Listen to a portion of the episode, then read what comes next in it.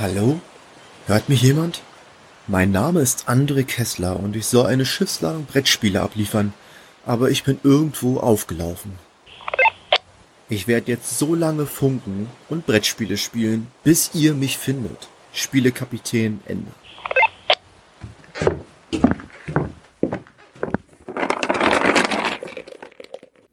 Ja, ich würde sagen, los geht's. Das ist die erste Folge. Ich bin natürlich noch ein wenig aufgeregt, weil so ein Podcast über Brettspiele ist natürlich mega geil. Allein wenn ich jetzt daran denke, gemütlich mit Knabberzeug und Freunden ein Brettspiel zu zocken, mega gut. Am besten noch im Brettspielladen des Vertrauens ein frisches Spiel gekauft und dann zusammen das Öffnen zelebrieren. Wobei jetzt zelebrieren schon ein komisches Wort ist.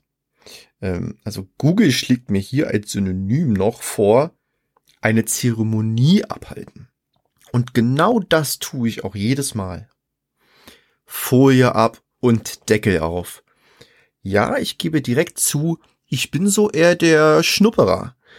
Klingt jetzt vielleicht weird, aber ihr wisst genau, was ich meine. Und alle, die es leugnen, die lügen. Nach dem Deckel öffnet man dann die Spielfiguren und die Packung der Karten. Drückt aus den Pappschablonen die Spielmarken. Genau mein Ding. Währenddessen ich diese Zeremonie abhalte, konzentrieren sich meine Mitspieler schon darauf, mich zu schlagen, denn ich bin ein schlechter Verlierer. Das wissen die anderen und es ist ihre Art, so ein Brettspielabend zu feiern, mich leiden zu sehen. Währenddessen ich diese Zeremonie abhalte, konzentrieren sich meine Mitspieler schon darauf, mich zu schlagen, denn ich bin ein schlechter Verlierer, das wissen die anderen auch. Genauso feiern sie einen Brettspielabend, mich leiden zu sehen und abzuwarten, wie ich mich ärgere, denn das kann ich verdammt gut. Es gibt einfach so Spiele, die unseren inneren Schweinehund wecken, da das Spiel dazu ausgelegt ist, die anderen Mitspieler zu ärgern und ihnen gewaltig auf den Geist zu gehen. Und das sage gerade ich, der erst lernen musste, auch mal zu verlieren und den anderen zu sagen, hey, gutes Spiel, aber das nächste Mal lasse ich dich alt aussehen. Alle Freunde, die jetzt zuhören, wissen, das hat er bis heute noch nicht geschafft. Ja, ist gut. Es ist halt ein stetiger Prozess. Ich arbeite an mir. Chillt.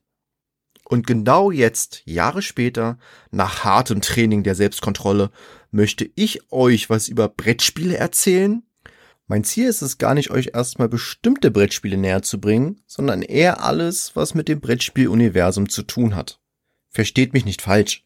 Ich habe auch Lust, euch hier und da mal Brettspiele vorzustellen und mit anderen über lustige Geschichten ihrer Brettspiele zu quatschen.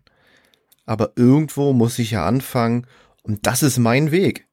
That's the way, würde jetzt der Mandalorianer sagen. Aber das ist eine Geschichte aus einer anderen, weit, weit entfernten Galaxis. Naja, zurück zum Thema. Kennt ihr dieses tolle Spiel Mensch ärger dich nicht? Ein Spiel, das sogar schon Freundschaften gebrochen und aus Beziehungen verbannt wurde. Grüße gehen raus an alle nicht erwähnten Freunde. Warum ärgern wir so gerne andere oder spielen Streiche? Schon mal drüber nachgedacht, was euch da triggert? In erster Linie, weil man sich in diesem Moment erhaben und sich dadurch irgendwie besser fühlt. Wer wirft nicht gerne andere Spielfiguren raus, kurz bevor diese in das rettende Haus flüchten? Der Spieler, der bei Mensch ärger dich nicht als erstes alle Spielfiguren seiner Farbe ins Haus rettet, gewinnt. Aber da sage ich euch ja nichts Neues. Und wer nicht schmeißt, fliegt und plötzlich fliegt die eigene Spielfigur über das komplette Brett, weil man nicht aufgepasst hat. Das muss man dann einfach mit Humor nehmen und darüber lachen. Seid aber bitte niemals wütend auf eure Freunde, denn ne, darauf kommt es an, in einer Gemeinschaft zu lachen, Spaß zu haben und sich mit seinem Lieblingsbrettspiel zu beschäftigen. Und wieso erzähle ich euch das alles? Es gibt doch unzählige Spiele mit unterschiedlichen Mechaniken, die allesamt irgendwie unterschiedliche Emotionen in uns auslösen. Und wenn ich sage Emotionen, dann meine ich auch Emotionen. Niemals vergesse ich den Silvesterabend, an dem ich endlich Malefiz gegen meine Familie gewonnen habe. Mein Triumph wurde gefeiert und mein Siegesschrei haben auch noch die Nachbarn gehört. Und genau hier möchte ich genauer eintauchen. Woraus besteht so ein Brettspiel eigentlich? Ganz oberflächlich betrachtet selektieren wir zwischen drei Kategorien, der Spielart, der Thematik und der Mechanik. Die Auswahl der Spielart wird hier sehr wichtig, denn diese entscheidet darüber, wie die Spieler miteinander interagieren. Soll es ein Denkspiel werden, in dem wir zusammen Rätsel oder Puzzle lösen? Unsere künstlerische Freiheit wird mit der Thematik am besten angesprochen. Denn hier müssen wir uns nicht nur das Thema überlegen, sondern auch eine kurze, fesselnde Geschichte. Greifen wir das Denkspiel auf und versuchen uns an einem Rätselspiel, das in einem alten Wüstentempel spielt, in dem ein Pharao seine Schätze bewacht. Zum Schluss machen wir uns noch Gedanken über die Mechanik des Spiels. Wir wählen zum Beispiel eine Methode, die vom Spiel genutzt wird, damit die Spieler auch das Spielziel erreichen können. In unserem sandigen Rätselspiel habe ich sofort an Dr. Bibber gedacht, wie wir versuchen, Schätze wie Diamanten und kleine Goldstücke aus den Fängen des Pharaos zu ziehen, ohne dass er uns mit rotleuchtenden Augen symbolisiert, äh, du hast den Rand berührt. Und so schnell haben wir mit diesen drei Kategorien ein Brettspiel erschaffen, das es hoffentlich noch nicht gibt. Also ich habe mal wieder gegoogelt und nichts gefunden, aber dabei hat das Internet doch sonst immer alles parat. Aber guter Stichpunkt. Ein Brettspiel, das es noch nicht gibt. Wie wir in den nächsten Folgen lernen, ist es gar nicht so leicht, bei so viel bereits vorhandenen Spielarten und Mechaniken eins zu finden, das in seiner Form einzigartig ist. Aber vielleicht muss man das Rad auch nicht neu erfinden lässt sich einfach inspirieren. Es ist schließlich kein Verbrechen, sich als Gedankenstütze andere Brettspiele als Vorbild zu nehmen. Oder? Es ist doch letzten Endes gesichertes geistiges Eigentum des Spieleentwicklers. Aber nur weil es in dem Spiel um Holzsteine geht, die man stapelt. Und wenn man den falschen zieht, kippt der Turm um, das Ganze mit einem Biber, der gemütlich auf seinem Staudamm chillt, und plötzlich kommen verrückte Kinder und ziehen ihm Runde um Runde seine Stöcke aus dem Staudamm bis er selbst ins kalte Nass fällt. Ja, dann spielen wir Billy Bieber und nicht Jenga mit der gleichen Mechanik, etwas zu ziehen oder zu entnehmen, bis etwas fällt und der Letzte, der dran war, hat verloren. Aber das ist wie gesagt nur die Mechanik.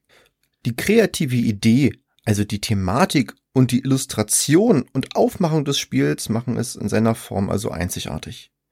Genau das liebe ich so an dieser riesigen Auswahl an Brettspielen. Und dass es ihm für solche Brettspielfans wie uns einen Platz gibt, um sich so komplett inspirieren zu lassen, wie zum Beispiel auf der Brettspielecon in Berlin. Hier gibt es jedes Jahr so viele unglaubliche Eindrücke und Begegnungen und Menschen, die schon Brettspiele entwickelt und rausgebracht haben oder sogar ihren eigenen Spieleverlag gegründet haben.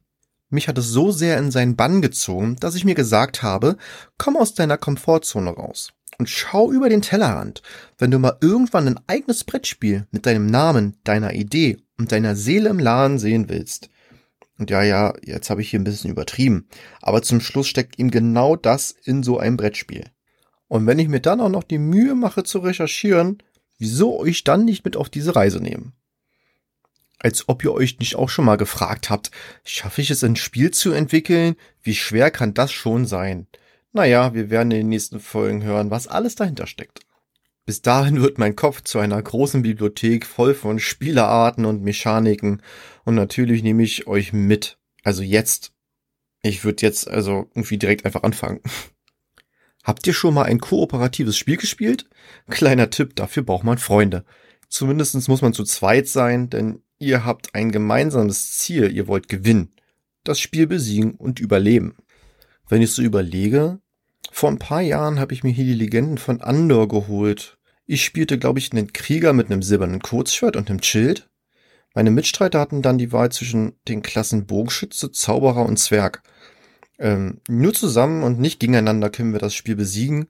Andor ist natürlich in Gefahr, so reißen sie alle zusammen, bis einer der Spieler entscheidet, dass er der mächtigste in der Runde wird. Entschuldige, können wir dich eventuell aus Versehen äh, verlieren, all deine Items nehmen und du bist dann das nächste Mal einfach nicht mehr dabei? Wirklich nur so rein theoretisch. Natürlich haben all diese Spiele auch ihre Grenzen, aber es macht Spaß, auch mal zusammen eine Reise anzutreten, sich wie die Gefährten aufs Heer der Ringe zu fühlen und etwas zu bewirken. Eines der bestbewerteten kooperativen Brettspiele ist hier Gloomhaven. Steht schon lange auf meiner Wunschliste, wenn es nicht so teuer wäre und das Spiel wiegt ganze 10 Kilogramm. Wie viel wollten die hier bitte in den Karton packen? Laut Amazon sind 17 Charakterklassen, 95 Szenarien und über 1700 Karten. Das Spiel kann ich dann wohl noch mit meinen Urenkeln spielen, wenn ich bis dahin nicht schon von dem Karton erschlagen wurde. Solche kooperativen Spiele fördern uns natürlich auch positiv. Können wir in einem Brettspiel zusammenhalten, sollten wir das doch auch außerhalb schaffen. Im Real Life. Also im realen Leben. Hätte ich dir nach einem kompetitiven Brettspiel ein Stück meiner Lieblingsschokolade gegeben? Na, vielleicht. Hätte ich dir die Hälfte gegeben? Bestimmt nicht. Gut, das Beispiel hinkt jetzt vielleicht ein bisschen, aber trotzdem doch verdammt interessant, wie uns so Spiele beeinflussen, oder? Wenn ich mir vorstelle, wie viel Zeit ich schon brauche, um ein neues Spiel aufzubauen und zu verstehen, und da gibt es ja von klar, gib mir drei Minuten, ich leg die Karten aus, bis ich bin nach 30 Minuten aufbauen und zwei Stunden erklären immer noch nicht fertig. Einfach alles. Also einfach eine sehr große Spannbreite. Da hat natürlich nicht jeder Lust drauf. Aber wenn man sich drauf einlässt und durchhält, trainiert man ja heftig seine Geduld und Durchhaltevermögen. Also allein die Auffassungsgabe, die man nach einem Tag Brettspiel und vier neuen Spielen trainiert, das braucht halt einfach verdammt viel Übung. Wer hier nicht kooperativ spielt und sich seine Freunde schon in der ersten Stunde zu Feinden macht, der sollte dann lieber eine gemütliche Runde Dorfromantik spielen. Einfach ruhig und gelassen neue Wälder erschaffen, Flüsse, die sich durch die Landschaft ziehen, und am Horizont fährt ein Zug durch eine Großstadt. Ähm, das Spiel Dorfromantik kann ich im Übrigen auch sehr weiterempfehlen. Hat wirklich einen hohen Wiederspielwert, da man dann auch durch die Kampagne neue Karten zum Anlegen und Missionen freispielen kann. Wurde zudem auch als Spiel des Jahres 2023 gekürt. Aber wie immer zählt, macht euch selbst ein Bild. Ich habe es schon leicht angeschnitten, wie einen leckeren Marmorkuchen und euch serviert. Ihr könnt euch auch einfach irgendeinen anderen Kuchen nehmen. Wichtig ist, dass ihr für das nächste Thema viel Energie mitbringt. Denn wo es kooperative Spiele gibt, sind die kompetitiven Spiele nicht weit entfernt. Diese Spiele wollen vor allem eines, einen Wettstreit zwischen den Mitspielern auslösen. Es ist also das genaue Gegenteil zu unserer vorherigen Kategorie und passt perfekt in diese Folge. In den meisten Fällen gewinnt hier der beste Spieler, der mit seinem strategischen Geschick das Brettspiel fest unter Kontrolle hat. Ein kompetitives Genie oder nur ein Lacker, jemand mit mehr Glück als Verstand, nur jemand, der bei Die Siedler von Katan die beste Startposition gewählt hat und Topzahlen wie die 6 oder die 8 würfelt?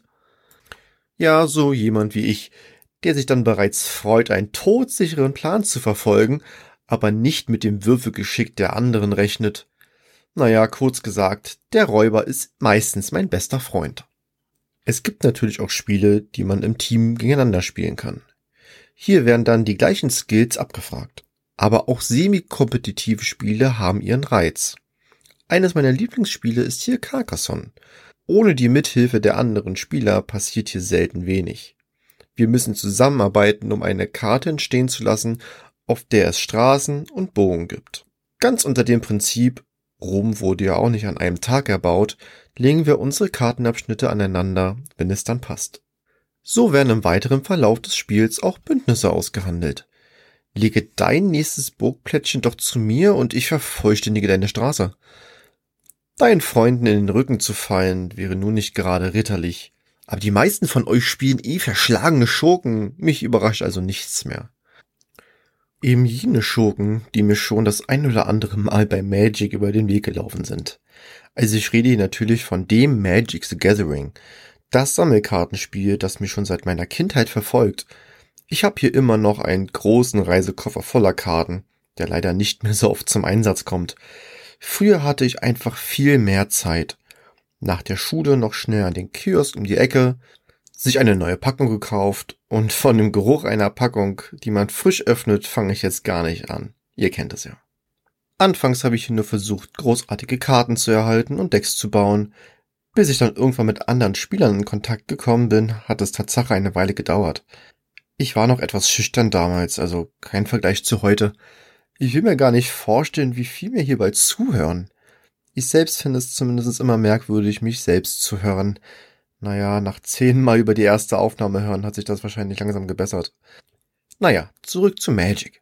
Das spiele ich jetzt nur noch online. Hier macht es auch Spaß, aber nicht mehr so wie früher, wo man sich noch draußen verabredet hat. Ja, genau, in der freien Natur war immer Zeit für ein Duell. Ich habe gerade total dieses Duell von Yu-Gi-Oh! im Kopf. Es gibt echt immer Sachen, die vergisst man nie. Diese Sammelkartenspiele schließen sich alle dem Bereich der kompetitiven Spiele an und triggern in mir das Verlangen nach unschätzbaren Karten, deren Wert ich online ermittle oder einfach nur in meinem Koffer lager, bis es wieder Zeit ist, den Nerdkoffer zu öffnen. Früher habe ich mein Englisch mit Magic-Karten übrigens verbessert. Die gab es früher nicht auf Deutsch. Ach ja, good old times eben. Und ob ihr jetzt an das Herz der Karten glaubt oder nicht, jedes Spiel macht einen besser. Ob ihr verliert oder nicht, steht einfach wieder auf und werdet besser. Es ist noch kein Meister vom Himmel gefallen, oder? Denkt daran, zum Schluss kann es nur einen geben, wie der Highlander sagen würde. Nur dass er seine Feinde einen Kopf kürzer macht und das lasst ihr lieber sein. Erfahrung ist hier der Schlüssel zum Erfolg. Und ich hoffe, von diesen Schlüsseln habe ich bald einen ganzen Schlüsselbund. Denn ich bin echt gespannt, wie die erste Folge bei euch ankommt und freue mich, wenn ihr bald wieder dabei seid, wenn es heißt, eine neue Welle mit dem Spielekapitän.